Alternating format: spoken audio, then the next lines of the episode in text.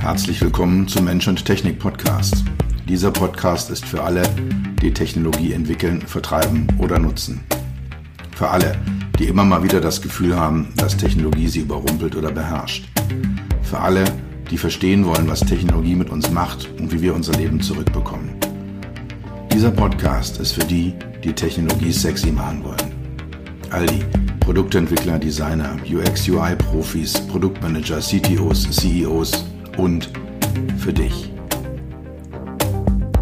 Mein Name ist Dr. Peter Röska, von meinen Freunden auch Dr. Peter. Ich bin dein Gastgeber und freue mich, dass du dabei bist. Heute gibt es im Mensch-Technik-Podcast mal wieder eine Interviewfolge. Ich hatte den Andreas Kobos, Gründer und CEO von Studio Kobos, zu Gast. Neben der Tatsache, dass ich seine professionelle Arbeit unglaublich schätze und auch sehr schätze, wie er seine Firma aufgebaut hat und wie er sie führt, ist er daneben auch noch ein Mensch, mit dem ich persönlich sehr gut kann. Das kommt sicher an der einen oder anderen Stelle im Interview auch durch. Also freut euch auf ein spannendes Interview mit äh, Andreas Krobos. Er redet äh, viel über seine Firma, die Projekte, die er macht, wie er dorthin gekommen ist, äh, wie er führt, welche Art der Führung er bevorzugt, dass er ein echter Macher ist. Und er redet auch ein bisschen über seine Projekte und das, was er an ja, Zukunftsperspektiven in der Automobilindustrie sieht. Also viel Spaß mit Andreas Korbos.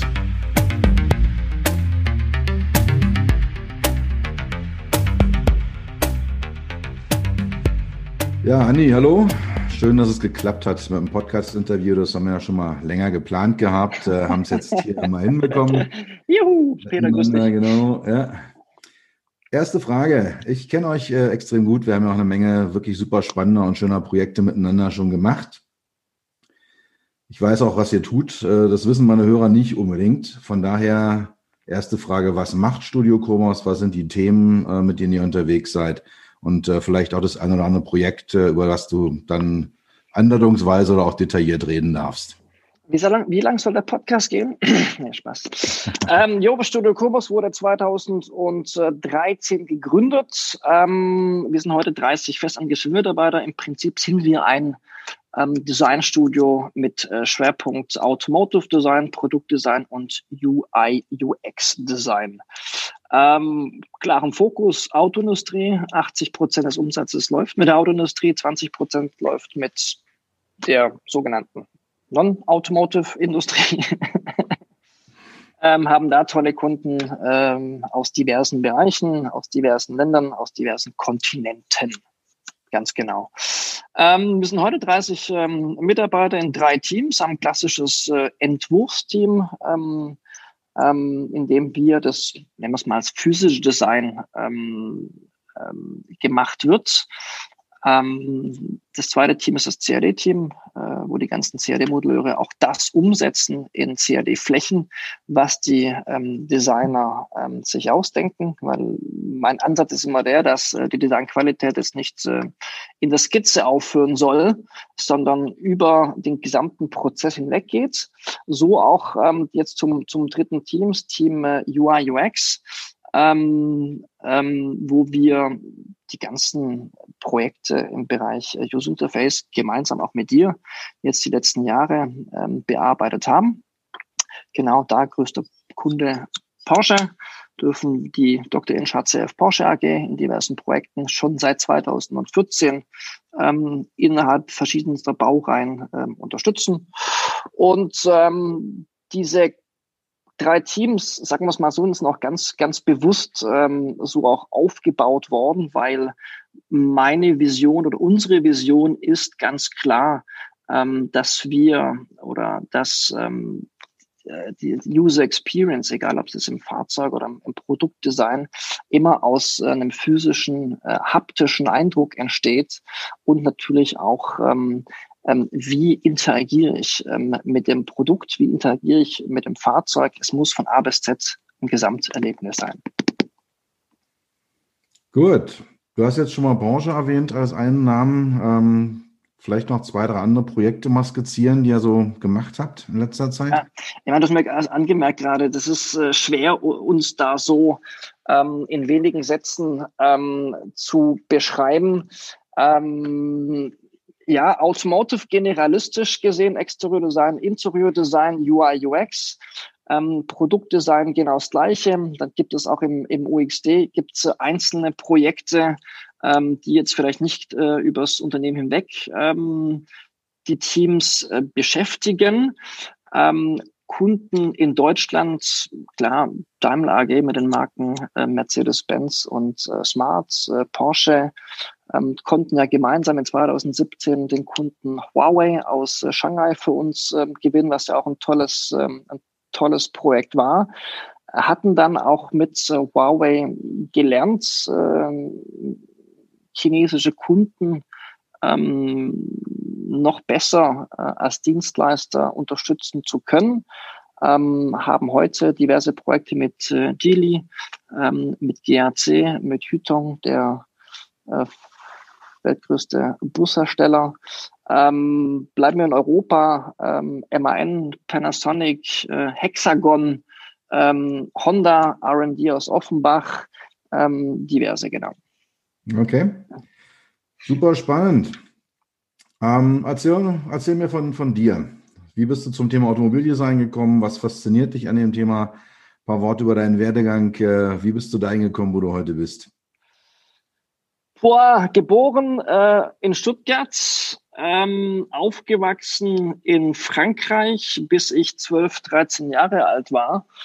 Ähm, mein Papa war ähm, Profifußballer, äh, von daher sind wir auch irgendwie alle ein, zwei, drei Jahre in die nächste Stadt oder in eine andere Stadt gezogen. Also von daher hatte ich mit äh, ähm, 13, 14 bestimmt bereits ähm, zehn Umzüge hinter mir in ähm, drei verschiedenen Ländern, nämlich zwischen Deutschland und Frankreich ging es noch ganz kurz nach Belgien, daran kann ich mich aber gar nicht mehr erinnern.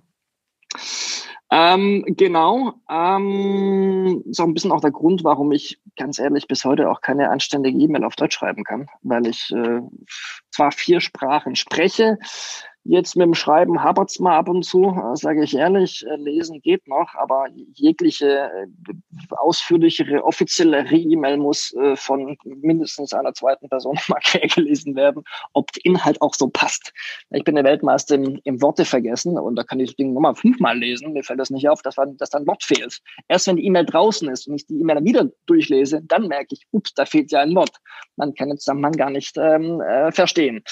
Ähm, um die Story kurz zu machen, bin mit 13, 14 ähm, mit der Familie wieder zurückgekommen.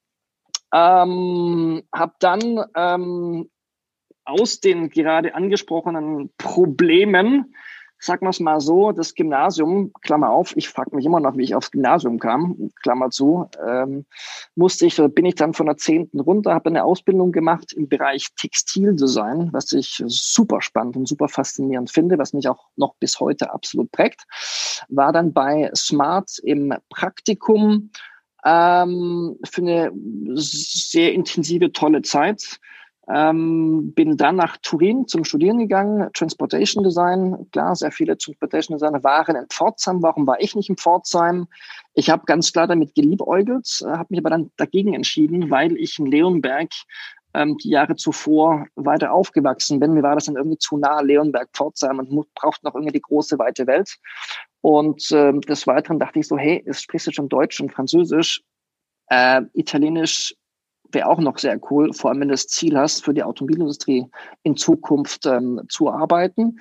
Bin dann nach Turin zum Studieren, habe dort 2003 meinen Abschluss gemacht. Bin dann wieder zurück zu Smart, war dann bei Smart bis 2005 dann war ich bei der Embitech, was ein konzerneigener Lieferant oder Dienstleister ist, ein Engineering-Dienstleister, der heute Acker heißt oder von Acker ähm, aufgekauft wurde. Und dort habe ich das erste Mal gelernt, äh, mit Design Geld verdienen äh, zu dürfen, äh, Geld verdienen zu müssen und habe dort mal zum ersten Mal gelernt, auch Führungskraft zu sein und äh, kam in den Genuss der ganzen ähm, Führungskräfte-Schulungen ähm, vom Daimler, war dann auf der ähm, E4-Ebene und habe es geschafft, nach fünf, fünf Jahren das Team aufzubauen. auf 20 Leute, habe dann ein kurzes Intermezzo gehabt bei einem anderen Dienstleister, wo ich äh, Bereichsleiter ähm, ähm, Design war. Dort habe ich es geschafft, von 5 auf 25 Leute das Ganze in zwei Jahren aufzubauen, mit Entwurf, äh, CAD ähm, und den ganzen Clay-Studios, bis ich dann mich entschieden habe, ähm, zum 1. Mai 2013 die Studio Kobus GmbH zu gründen, mit der klaren Vision, ähm, Design für die Automobilindustrie zu machen und auch das geilste Studio auf der Welt zu werden. Chaka. Ja, da bist du ja. aus meiner Sicht auch ziemlich genau angekommen Studio der Welt. Ähm, äh, ganz kurz, ist ein, ist, ein, ist ein ganz kurz, sorry, ist ein, ist ein hehres Ziel, aber um mal äh, Klartext zu sprechen, ähm, ähm, hätte mir 2013 aber gesagt, und ich schaue mir regelmäßig noch das Bild, ich habe ein Selfie von mir gemacht, wie ich auf dem Weg zum Notar oder zur Notarin war, um die Studio Kobers GmbH zu eröffnen. Und dieses Gesicht sagt eigentlich äh, sehr, sehr viel. Einerseits eine gewisse Entschlossenheit, zu wissen, alles klar, du hast da schon jetzt einen Plan, aber der Plan bestand eigentlich im größten Teil aus, aus einem, aus ganz viel Mut, ähm, und ähm, ähm, dem Willen, auch was aufzubauen. Aber wo das Ganze tatsächlich dann eines Tages hinführen soll, war im Mai oder im April 2013 bestimmt noch nicht klar. Ähm, ich hatte vor, ich hatte Bock, ich hatte ganz wenig Geld. Ähm, ich habe damals meinen alten Porsche verkauft, habe irgendwie 30.000 Euro gehabt und wusste, okay, alles klar, let's rock. Ähm, meine Mutter hat mich, hat mich für komplett bescheuert äh, gehalten, äh, meine Frau sagte, Daumen hoch, äh, dich im Konzern kann ich mir eh nicht vorstellen. Äh, und so ging es dann los letztendlich eigentlich. Ja, du hast von Mut und von Willen gesprochen. Jo. Jo, erzähl mal darüber. Den Mut und den Willen, so eine Firma quasi von Null aus mit dem Geld eines äh, verkauften Porsche, den, den 30.000 Euro, die man da erlöst hat, oder waren es vielleicht sogar noch D-Mark? Nee, es waren, waren, schon, waren schon Euros äh, in dem Fall. Ähm, wie ist das? Wie war das für dich? Wie hast du dich da gefühlt? Äh, wie, wie ist diese, auch die Idee gewachsen in dir? Du kennst bestimmt diesen Spruch von Leuten, die sich selbstständig gemacht haben, äh, das hätte ich schon viel früher machen sollen. Ich sage immer so schon, nee, das, genau, das war genau der richtige Zeitpunkt, weil ich musste diese Station ähm, ähm, durchleben. Ich musste die Erfahrung machen, ähm, jetzt fünf Jahre bei Smart ähm, oder fast insgesamt zehn jetzt innerhalb des Daimler-Konzerns äh, mal einen Konzern kennenzulernen. Das war extrem wichtig. Ähm, auch mal die pure Dienstleisterbrille ähm, ähm, kennenzulernen. Ähm, also für mich war es der, der absolut richtige Zeitpunkt. Der Sack war voller Erfahrung, der Sack war voller oder ist immer noch nach wie vor voller sehr guter Kontakte in die damals war es noch die süddeutsche Autoindustrie, sagen wir es mal so, ähm, war sehr gut äh, vernetzt in Richtung ähm, Porsche und Daimler, hatte interessanterweise auch ähm, eines der ersten Vertriebsgespräche ähm, war damals mit Michael Mauer, ähm, damals und auch heute noch ähm, Designchef von Porsche. Es war ein tolles Gespräch, äh, angesetzt irgendwie, glaube ich, auf 45 Minuten, durfte dann 90 bei ihm sitzen es kam zwar kein Auftrag um die Ecke, aber es war einfach schön, ähm, ähm, mitzubekommen, dass ein Interesse da ist und dass man es mir auch zutraut. Und äh, so habe ich dann angefangen, letztendlich am 1. Mai, gut, der 1. Mai ist bekanntlicherweise ein Feiertag, also wir haben direkt mit, mit einem freien Tag angefangen, von der Selbstständigkeit. Nein, also am ersten Arbeitstag, klar, Laptop auf, äh, Handy an, äh, let's rock, ähm, Aufträge suchen. Äh, so fängt's an. Äh, ich meine, du, du warst selber lang genug Dienstleister, um zu wissen, worum es ums Business geht. Klar kann man hier die großen Visionen stricken ähm, und die großen Pläne machen, aber die müssen ja auch untermauert werden ne, mit, mit, mit, mit Aufträgen. Ich muss wirklich bis heute sagen, wow, ähm, es gibt ganz, ganz wenig Aufträge, wo ich sage so, boah, ist doch vielleicht bisschen unsexy oder boah, darauf habe ich keine Lust oder da habe ich keine Lust, irgendwelche Mitarbeiter von mir dran zu setzen. Das waren durchweg bis heute Projekte, die wirklich mega spannend, wahnsinnig herausfordernd sind und waren. Und ähm, aber zurück ähm, zu deiner Frage, es war einfach mal machen. Machen, machen, machen, machen, machen. Und sehr viel hat sich auch ergeben. Es war, es war auch sehr viel Zufall dabei. Also ich hatte damals meinen ersten Mitarbeiter eingestellt, äh, zwei, drei Monate, nachdem ich mich selbstständig gemacht habe. Es war ein, ein Franzose, ein Wahnsinnsdesigner. Und da war die Rolle zwischen uns eigentlich schon relativ klar. Er entwirft ähm, und ich ähm, halte den Kontakt zum Kunden, präsentiere das Ganze und verkaufe das Ganze. Und so fing das Ganze eben an. Und unser erster Auftrag war damals irgendwie so ein Tischkonzept zu machen, so ein Business-Tisch, Konferenztischkonzept zu machen. Dafür habe ich 1000 Euro bekommen. Also es fing auch am Anfang ein bisschen an, so mit, mit Projekten von, von Gönnern oder von Leuten, die die, ähm, die, die mir auch äh, nahestehen, um mich auch zu oder uns auch zu unterstützen, da ein bisschen auf eigene Beine zu kommen. Und ich weiß noch, ähm, wie wir da die erste Anfrage ähm, aus einem äh, vom, vom Daimler bekommen haben. Ich hatte damals noch keine Lieferantennummer und hatten das Ganze dann auch über ähm, eine andere ähm, Firma gemacht, die eine Lieferantennummer hat. Und ähm, ja, so fing das Ganze letztendlich eigentlich an. Und dann hatten wir unser großes Projekt mit dem Kunden aus der Schweiz. Du weißt, wer das ist. Ähm, ähm, wo wir auch bis heute das NDA haben, dass wir nicht über diesen Kunden sprechen dürfen. Ist egal, es war ein wahnsinnig tolles Pro äh, Projekt und konnten dann äh, im März 2014 letztendlich unser erstes vollgestaltetes Showcar zeigen. Exterior-Design, Interior-Design, Farbmaterialdesign, UI, UX. Das war, das war, das war phänomenal, sage ich ehrlich. Aber mal kurz zurückzukommen. Ähm, sehr viel hat sich ähm, äh, es war auch sehr viel Fügung dabei. Diesen einen Mitarbeiter, den ich gerade gesprochen habe, der, äh, ich hatte damals auch kein Büro. Und äh, dem habe ich das Zeugs ähm, ähm, per Telefon, per E-Mail mitgeteilt, was gemacht werden muss. Aber ich wusste nie so richtig, arbeitet der jetzt was oder wann arbeitet der und wie lange arbeitet der? Und das hatte ich mal Sonntagmorgens ähm, äh, am, am Frühstückstisch bei, bei, bei meinen Eltern mal fallen lassen. Da kam meine Mutter, meine Mutter auf die glorreiche Idee, hey Mensch, ähm, zieh doch ähm, ähm, in das Büro ein von deinem Schwager. Mein Schwager hatte damals in Stuttgart eine zweite Kanzlei, die er nicht im Betrieb hatte. Also er hatte eine Stuttgarter Adresse und zwar so eine Zwei-Zimmer-Wohnung im Stuttgarter Westen im EG.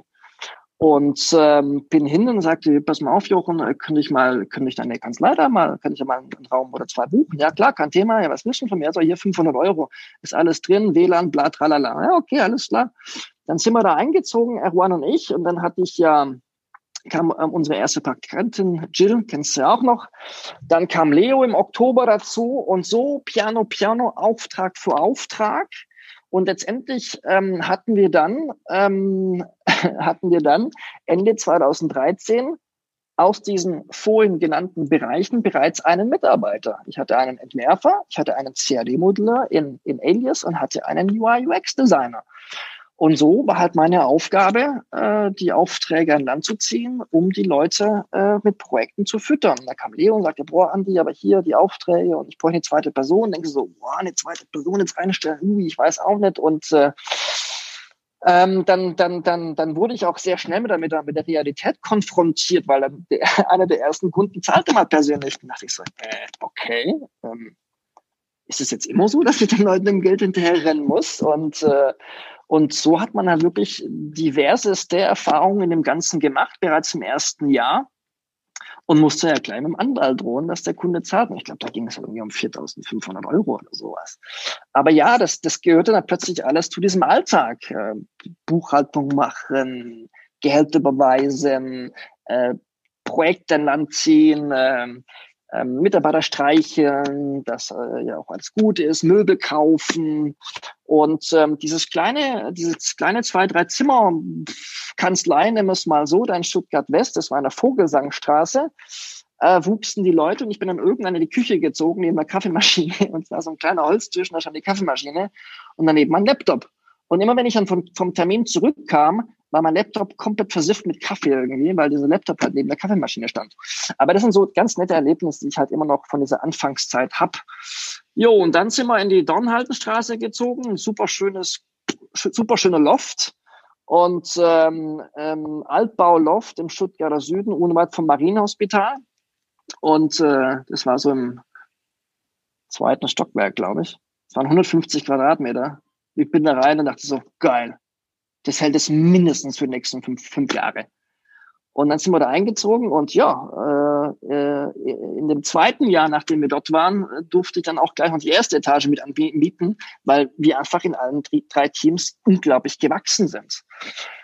Du merkst, ähm, da gibt so viele Anekdoten, so viele schöne Geschichten dieser ganzen Zeit ähm, zu erzählen. Und äh, ich persönlich erinnere mich da unglaublich gerne an die Zeit zurück. Es war auch privat eine sehr, sehr einprägend, äh, einprägsame Zeit. Es gab, äh, wir hatten damals gerade unsere neue Wohnung äh, bezogen, meine Frau und ich. Und ähm, auch wieder so ein ganz kleiner Schwank aus meinem Leben, Entschuldigung. Da war, das war Studio Kobus vielleicht, keine Ahnung, so sechs Monate alt oder sowas. Dann hab ich, zack, habe ich einen Führerschein verloren weil Andi halt vertrieblich unterwegs war, immer schön durch Baustellen, hier mit viel zu viel Speed unterwegs. Auf jeden Fall hier äh, Punkt in Flensburg viel zu viele. Äh, Führerschein verloren, Punkt Nummer eins. Punkt Nummer zwei, äh, der Maler hat irgendwie in unsere Wohnung irgendwie halt schlecht gemalert und musste die Wohnung nochmal malern. Und Maler sagt, ja, nee, sorry, Sie müssen ausziehen. Wir zahlen aufs Hotel, aber Sie müssen erst mal drei Wochen raus. Also kein Führerschein, im Hotel, nicht zu Hause und dann auch ein Showcar am Laufen gehabt für die Messe Genf und dann auch noch hier äh, paralleles Büro aufbauen und Möbel kaufen und äh, Leute bei Laune halten. Also das war schon ja, abenteuerlich. Ja, so ist es, wenn man äh, eine Firma gründet, wenn man hochzieht. Ja. ja, kenne es ja auch als Unternehmer dass man dann auch an Themen dran sitzt, die man ja nicht so prickelnd findet. Also von der Mitarbeiterpflege über die Buchhaltung bis zum äh, ja, Büromöbel kaufen und so Zeug. Das fällt dann entsprechend alles an. Vielleicht nochmal ganz kurz, äh, um, um den Punkt äh, äh, zu Ende zu bringen. So größte Erfolge, größte Misserfolge in deinem Beruf? Wow, wow, wow, wow. Größte Erfolge verbinde ich meistens mit Projekten, interessanterweise. Größte Misserfolge verbinde ich meistens mit ähm, ähm, misslichen Personalentscheidungen. Und äh, du kennst ja Schuldokurs extrem gut. Und äh, das sind so die zwei Schwerpunkte, die ich mal mitsagen kann. Größte, größte Erfolge. Ähm, ja, es war schon interessant. Wir äh, konnten ja 2013, 2014 haben wir relativ schnell ähm, Lieferantennummern bekommen bei Daimler und bei Porsche eines, werde ich nie vergessen, eines der schönsten Momente war, aber auch einer der für mich ähm, fast schon skurrilsten Momente war, als wir das große ähm, UI-Projekt von Porsche bekommen haben äh, zur, zum Panamera gab es uns ja nicht mal ein Jahr. Und da war diese Beauftragung da mit einer ja, beachtlichen Summe und ich wollte fast schon den, den, den Einkauf anrufen und wirklich fragen, bist du dir ganz, ganz sicher, dass du mir dieses Projekt geben willst? Also es war schon, es war, also weil einfach die, die, die, die, ähm, die ähm, Wettbewerber viel etablierter waren als wir viel etablierter, die konnten dann ja schon zeigen, pass auf, wir haben das gemacht und das gemacht und das gemacht. Und wir waren dann noch ein bisschen ein, ein unbeschriebenes Blatt. Ähm, klar hatten wir in der Vergangenheit ähm, schon Projekte gemacht ähm, äh, für Porsche, so ist es nicht.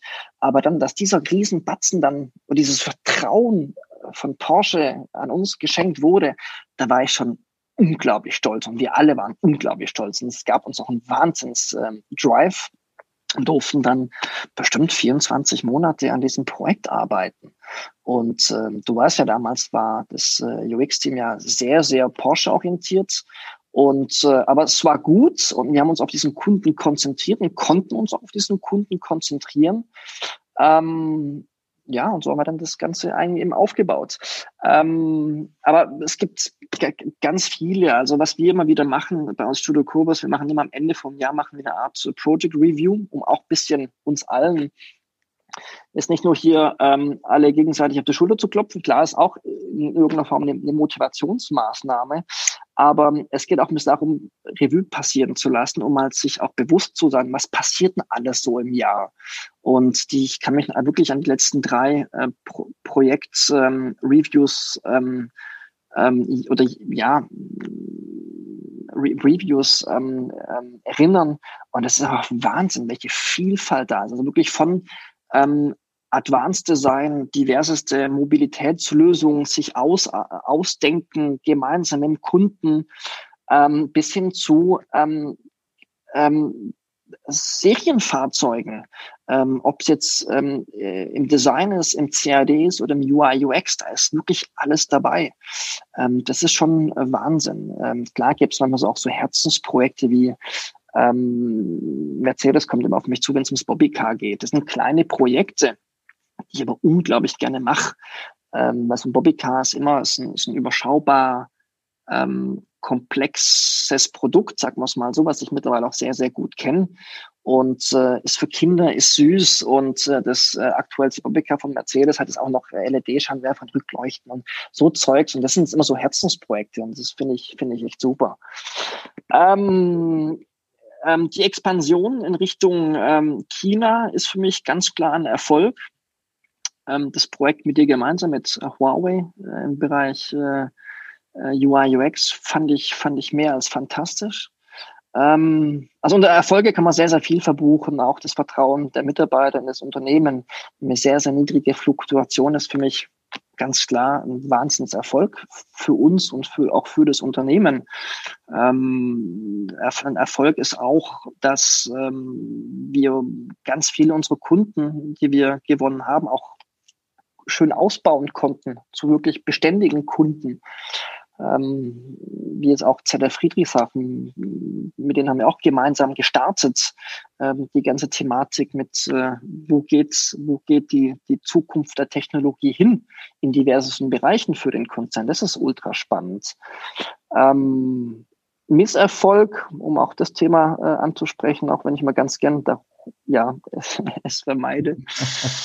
ja, klar, du, man stellst Leute ein, hast eine klare Vision mit der Person, egal in welchen, ich mag da es auch, ja, auch nicht so viel aus dem Nähkästchen plaudern, aber das sind immer so Themen, die ärgern mich dann schon, wenn Leute ein Ziel haben oder man einigt sich auf was und dann funkt es nicht, da fühle ich mich enttäuscht, sage ich ehrlich weniger persönlich, eigentlich mehr professionell. Ich glaube, ich kann da recht gut trennen zwischen einer Person und, und einer professionellen, einer privaten Person und einer professionellen ähm, Handlung, sagen wir es mal so. Und ähm, das ist was, was, ja, was mich sehr, sehr beschäftigt. Okay, gut. Ich denke mal, da haben wir jetzt mal richtig tief reingeleuchtet. Äh, ich wollte wollt gerade sagen, du darfst mich gern ausbremsen, wenn du meinst, ich ja, gehe hier zu sehr ins Detail oder sowas. Also. Nee, also ich denke mal, dass wir mit dem Thema auch wirklich jetzt sehr, sehr schön tief ein, eingestiegen sind. Ähm, wir arbeiten ja beide auch gerne immer an, an Zukunftsprojekten, an Themen, die auch ein bisschen strategischer angelegt sind. Wir haben ja auch Kunden, die da äh, in der Richtung unterwegs sind. Wie siehst du das? Meine, du, du, du bist ja im Prinzip in der Lage, ein komplettes Fahrzeug zu designen. Exteriors, Interior, die ganzen HMI-Geschichten, alles, was auf den Bildschirmen läuft, die Stellteile. Also die gesamte Thematik komplett. Was sind aus deiner Sicht die Themen, die die Autoindustrie im Moment antreiben?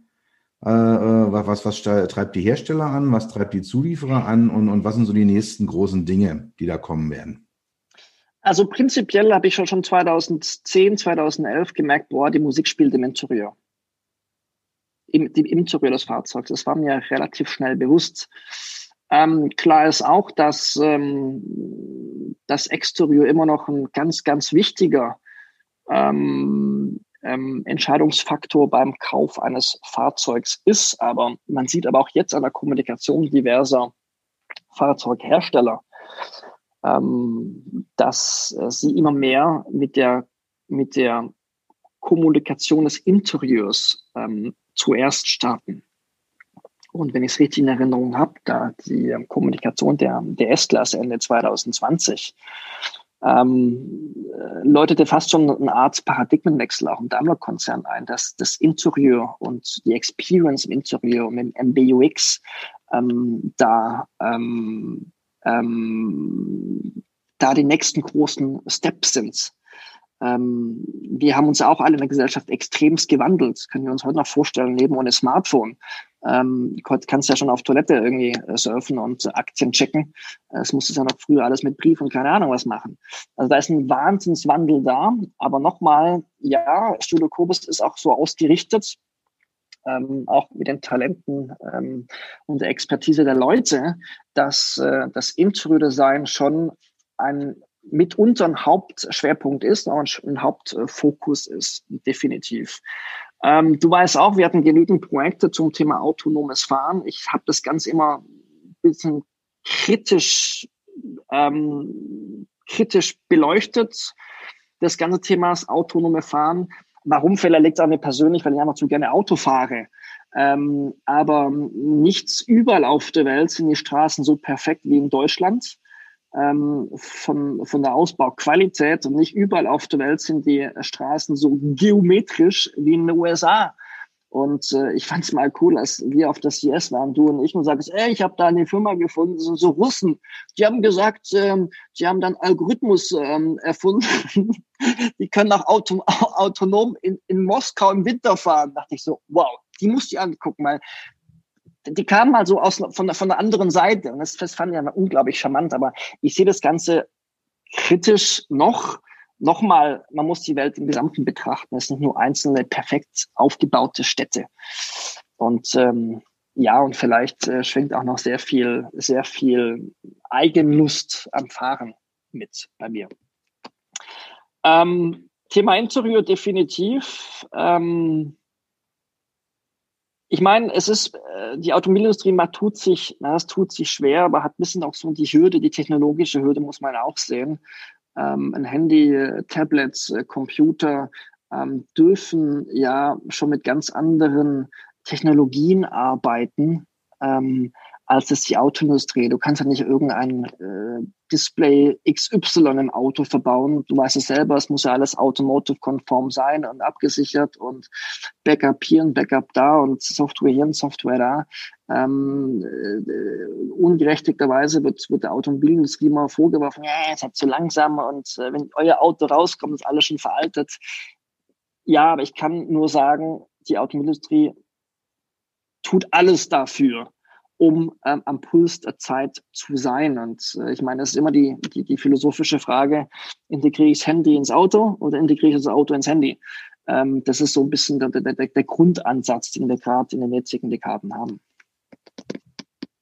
Und was ich auch noch kurz erwähnen muss, klar, geprägt auch jetzt durch 2020, Corona und Co., ist, es kommt ein plötzlich neuer Aspekt hinzu, nämlich der Aspekt der Hygiene im Fahrzeuginterieur. Also früher war Auto, ähm, autonomes Fahren war ein Megathema, dann war es ein Megathema Interaktion im Fahrzeug, User Experience, wo fängt die Experience im Exterieur schon an? Ähm, und dann kam eben dieser, die Thematik, äh, die Thematik Hygiene äh, dazu. Und äh, das ist ein ganz wichtiger Faktor, gerade im Bereich Farbmaterialdesign. Hm. Eher Materialdesign, Entschuldigung. Ja. Super, ja. Äh, du hast jetzt schon mal von den vier Themen, die mich ja immer umtreiben bei der ganzen Geschichte. Was, was kommt in der Automobilindustrie? Hast du drei schon mal gestreift? Autonomie, autonomes Fahren. Aus meiner Sicht ein ziemlicher Gamechanger, der aber halt äh, aus genau den Gründen, die du genannt hast, äh, länger dauern wird als, als äh, wir uns das heute vorstellen. Konnektivität, äh, Smartphone, äh, äh, Auto-Verhältnis hast du angerissen, äh, die Shared-Themen auch, dass wir halt eben in Zukunft äh, unter Umständen sehr, sehr viele Use Cases haben, wo Leute sich Autos teilen werden.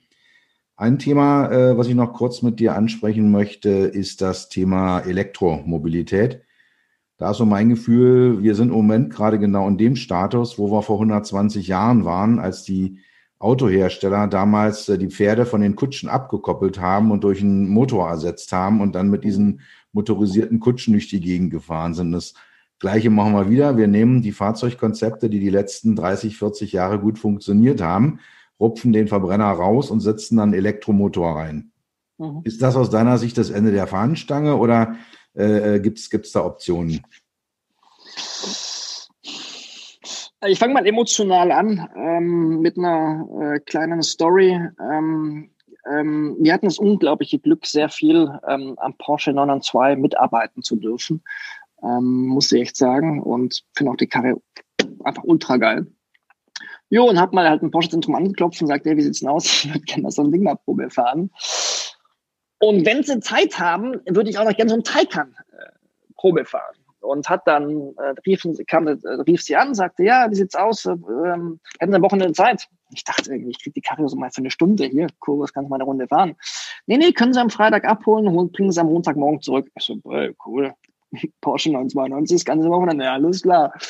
Gut, klar, super cool und äh, war ganz stolz und äh, fuhr das Auto und meiner Frau, meinem Sohn, meiner kleinen Tochter und die Hure, alles klar. Am Montag das Auto zurückgeben, also, äh, schon ziemlich cool. Ja, und wenn Sie Lust haben, ist am Mittwoch, können Sie, aber klar, Taycan, äh, kriegen Sie das Fahrzeug für einen halben Tag, den Taycan. Okay, gut. Kam am Mittwoch zum Porsche Center und habe das Fahrzeug entgegengenommen, ähm, stieg ein, fuhr los, klar. Es war eine große Änderung.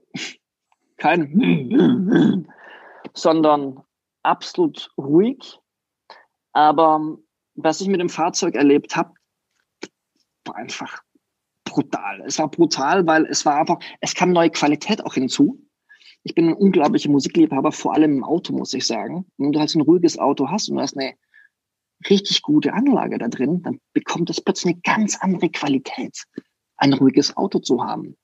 Und äh, auch von der, von der Beschleunigung und von, ähm, dass das Fahrzeug ja komplett nach deinem Gasfuß, was in dem Kontext das falsche Wort ist, äh, oder E-Fuß, so nennst du das magst, ähm, das war schon, das war, das war phänomenal. Und an dem Abend kam ich zurück, stieg aus und ganz ehrlich hinter uns, ich musste erstmal eine Zigarette rauchen. Ich war fix und fertig. Ich dachte mir echt nur so, boah, leck mich am Arsch. Ähm, das ist vielleicht Taycan, aber ähm, das ist bei anderen E-Fahrzeugen äh, definitiv ähnlich. Und äh, ich glaube, dass sehr viele Leute noch einfach nicht in den Genuss kamen. Und ich habe ähm, fünf Jahre bei Smart arbeiten dürfen. Und Smart war ja ähm, von, äh, von einem Raumkonzept ähnlich absurd in, der, in, der, in dem Kontext der Autoindustrie damals, Ende der 90er, Anfang der 2000er. Und mein erstes Auto war damals ein Smart 4 ähm, mit äh, 0815 Ausstattung, ich die Karre geliebt. Ähm, aber das war ähm, ähnlich so ein, so ein, erst wenn die Leute reinsaßen und mitgefahren sind, dachten sie so, öpp, ist ja gar nicht so klein, wie das von außen aussieht.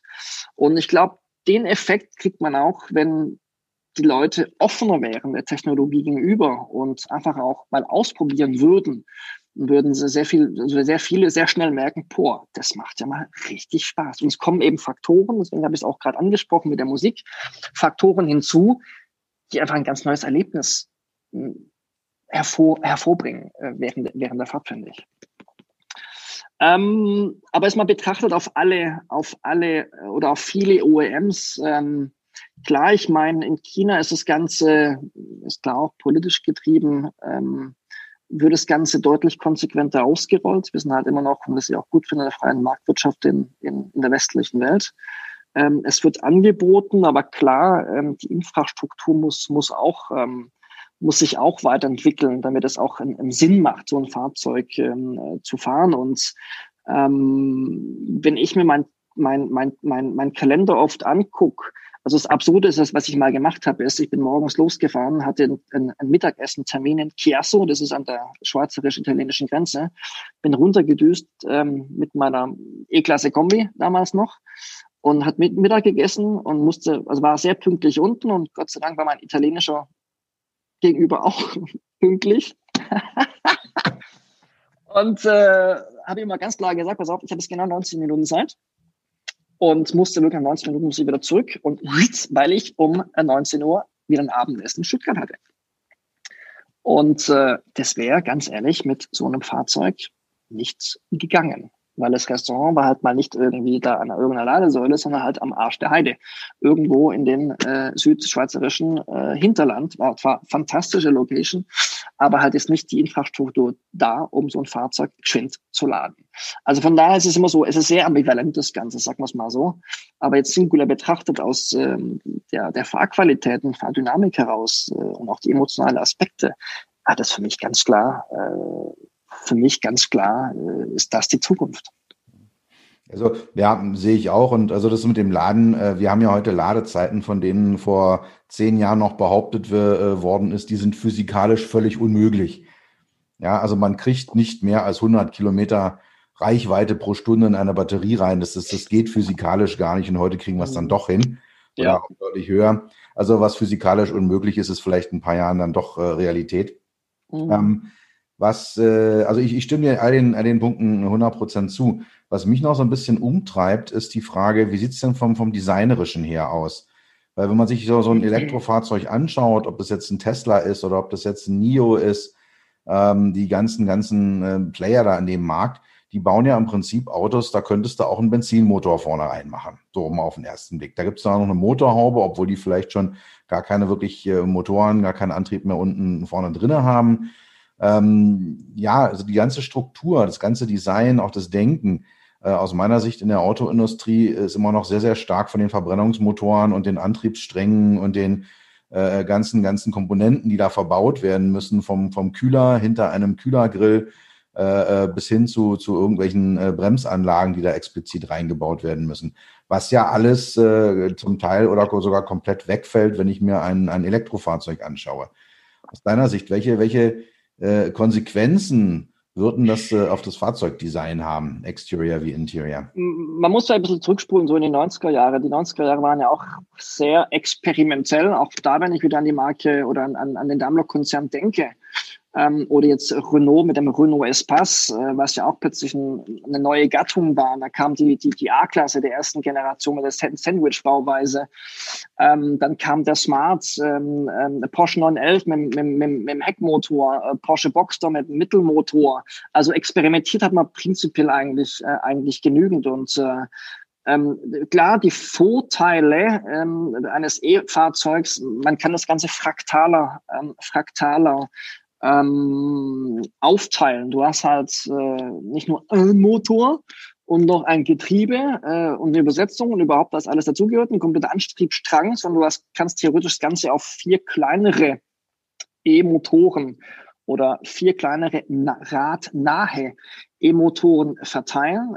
Und ähm, du hast ähm, einen Akkupack, wo du auch rechts ähm, frei bis ähm, von der Volumenbeschreibung innerhalb des Fahrzeugs, ähm, ob du es vorne, unten, hinten, wie auch immer platzierst, ist ja noch ähm, noch noch offen, sagen wir es mal so, ähm, oder bist relativ frei in der, in der in der Volumengestaltung des Fahrzeugs. Da was man nicht vergessen darf, ist, ähm, dass ähm, ähm, noch viel mehr Faktoren eine große Rolle spielen in dem Ganzen, wie es eben Aerodynamik, ähm, Ergonomie, ähm, Crash-Sicherheit ähm, und so weiter. Und ähm, ich glaube, dass wir da schon äh, während der gesamten Zeit der, der Fahrzeugentwicklung mit Verbrennern schon einen verdammt guten Job gemacht haben. Und äh, man darf nicht vergessen, der Mensch äh, sah vor äh, 100 oder 1000 Jahren äh, gleich aus und wird auch noch in 1000 oder 2000 gleich sein.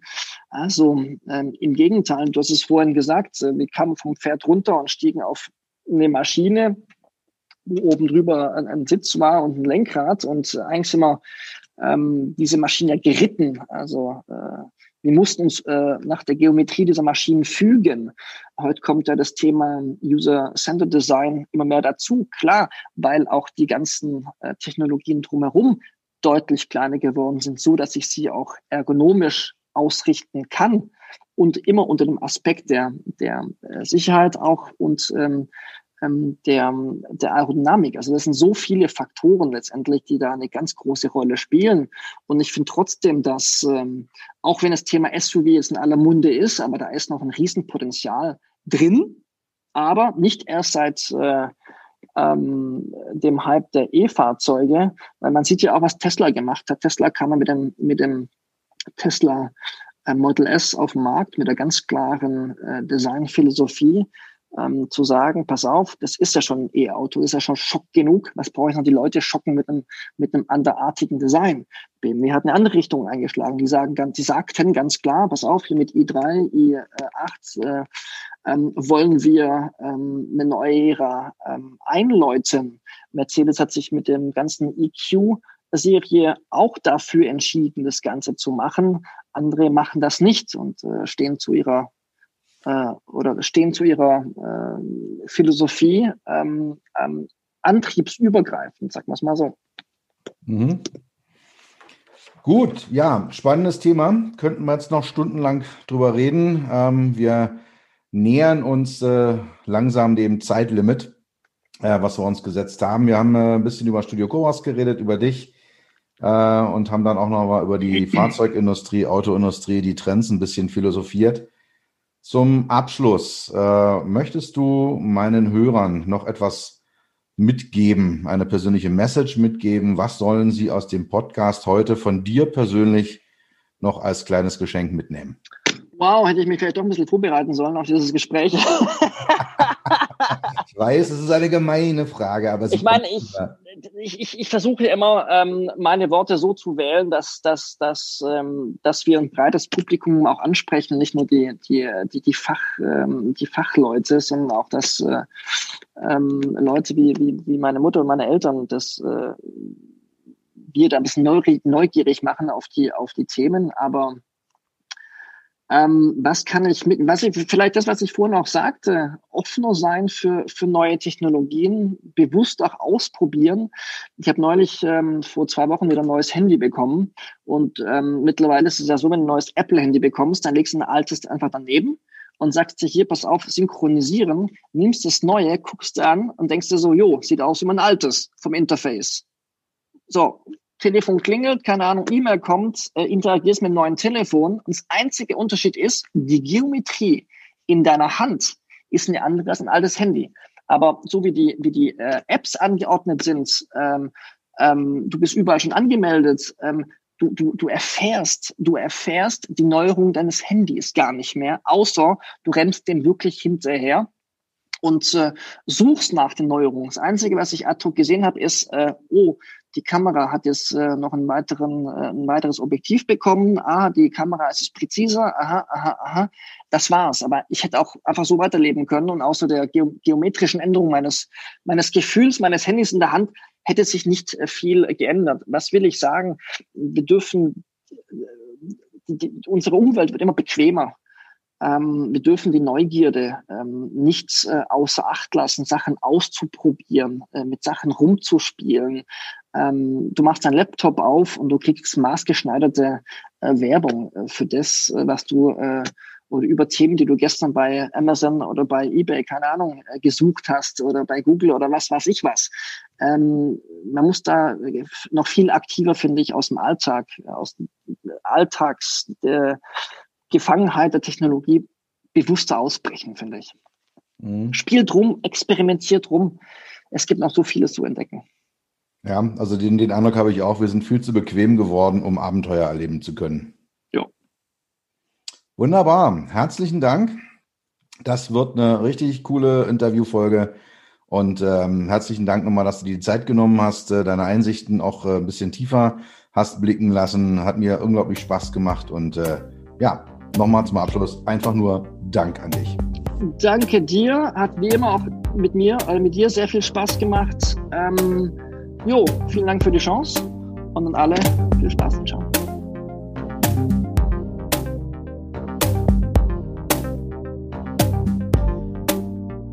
Das war's für heute. Ich bedanke mich dafür, dass du Zeit mit mir verbracht hast. Du hast etwas für dich getan, was dir keiner mehr nehmen kann. Für einen weiteren Austausch findest du mich auf LinkedIn und auf meinen Webseiten www.peter-rösker.com Rösker mit OE und SS oder unter www.beyond-hmi.de. Bis zum nächsten Mal, pass auf dich auf und bleib gesund.